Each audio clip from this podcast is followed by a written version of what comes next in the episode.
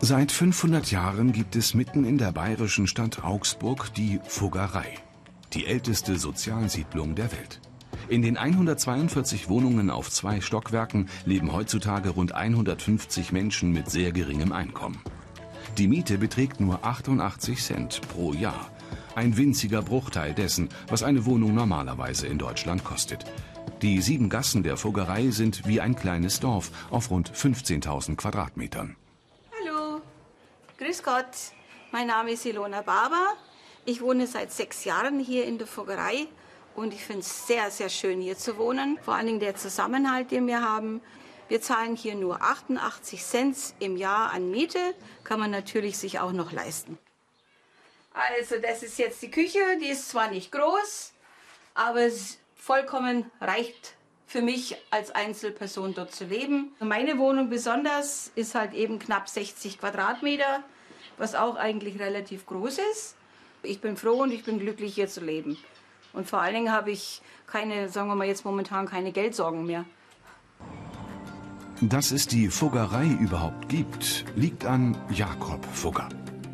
Der Kaufmann aus Augsburg galt im 16. Jahrhundert als der wohl reichste Mann seiner Zeit. Er stiftete 1521 die Fuggerei als Wohnort für Bedürftige, und zwar auf ewig. Alexander Erbgraf Fugger-Babenhausen gehört in 16. Generation zur Verwaltung der Stiftung, die sich vorwiegend aus Einnahmen aus der eigenen Forstwirtschaft finanziert.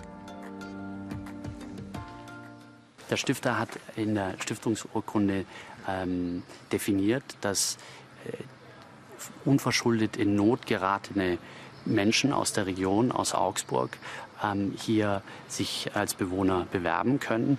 Äh, die Liste der Bewerber ist, ist leider länger als, äh, als die, die Plätze, die wir anbieten können. Der Grundansatz, der hier gelebt wird, ist äh, Hilfe zur Selbsthilfe. Also dass die Personen, die wir in der Fuggerei aufnehmen, tatsächlich auch unterstützt werden, irgendwann auch wieder ausziehen zu können.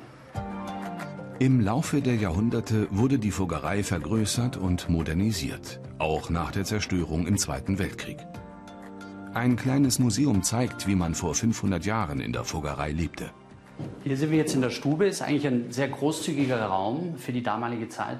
Dieser Raum äh, wurde nicht nur als, als Wohnzimmer genutzt, sondern auch als Stube, um äh, der Arbeit nachzukommen. Hier waren ja auch viele, viele Handwerker. Ist das Schlafzimmer oder die Kammer. Ähm, der Raum war unbeheizt ähm, und wahrscheinlich hat die ganze Familie auch in, in, in diesem Zimmer gemeinsam geschlafen. Man sieht an diesem Bett, kann man aus der Schublade das erweitern für die Kinder. Der katholische Glaube ist ein Muss in der Fuggerei. Alle Bewohner sind seit 500 Jahren dazu angehalten, täglich drei Gebete zu sprechen. So wollte sich der Stifter ewiges Seelenheil sichern.